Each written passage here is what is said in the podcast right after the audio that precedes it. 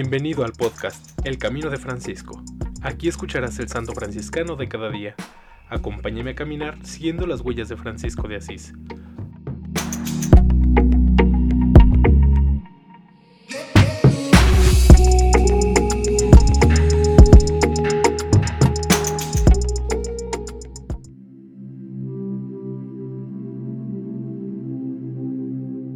Julio 2. San Jerónimo de Huerten, mártir en Gorkum, sacerdote de la Primera Orden, 1522 a 1572, canonizado por Pío IX el 29 de junio de 1867.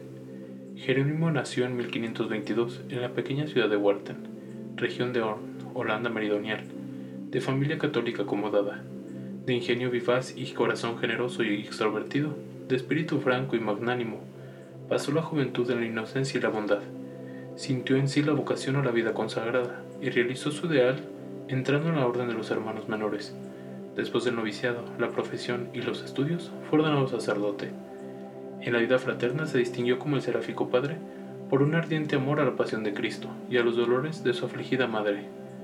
Partió como misionero a Palestina, donde permaneció algunos años, y tuvo plena posibilidad de visitar aquella tierra santificada por Cristo con su vida y milagros, de la Virgen Dolorosa y la vida apostólica de los primeros seguidores de Jesús. Su actividad misionera en el país del Evangelio fue intensa. Fue arrestado por los musulmanes, encarcelado, golpeado hasta derramar sangre y luego repatriado. La gloria del martirio que no tuvo en Palestina, el Señor se la reservaba en su propia patria. Los sufrimientos soportados por Jesús en la Tierra Santa, la incisión en el brazo derecho y en el pecho de una cruz roja, había minado su salud. En Holanda fue destinado al convento de Borkum, bajo el mando de San Nicolás Pick.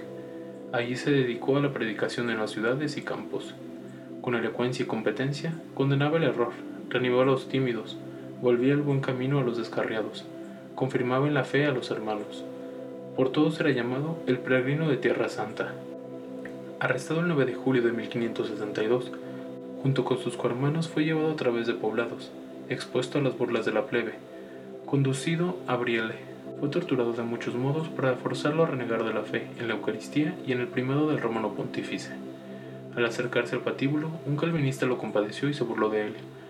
Luego comenzó a vomitar horribles blasfemias contra Cristo, la Virgen y los santos, y viles calumnias contra el Papa. San Jerónimo llegó al límite de su resistencia, cuando en ese calvinista reconoció al que había inducido a apostatar al joven cuando ese calvinista reconoció al que había inducido a apostatar al joven novicio Fray Enrique, que sin embargo más tarde se arrepintió, regresó a la orden y murió santamente, Jerónimo tuvo un resto de fuerza. Lo apostrofó, hijo y ministro de Satanás. ¿Hasta cuándo seguirás viviendo en las tinieblas y manchándote de delitos? Un día vendrá también para ti el juicio de Dios. Lo agarró por un brazo, lo tiró por tierra, y con un pie apoyado en su pecho, lo mantuvo inmóvil por unos momentos. Luego, con serenidad, le dijo, y ahora haz lo que debes hacer. Los herejes se lanzaron contra él y destrozaron su cuerpo. Invocando los nombres de Jesús y de María, inmoló su vida. El lazo le fracturó la garganta y su espíritu, redimido por la corona del martirio, voló al cielo. Tenía 50 años. En alabanza de Cristo y su siervo Francisco. Amén. San Jerónimo de Huerten, ruega por nosotros.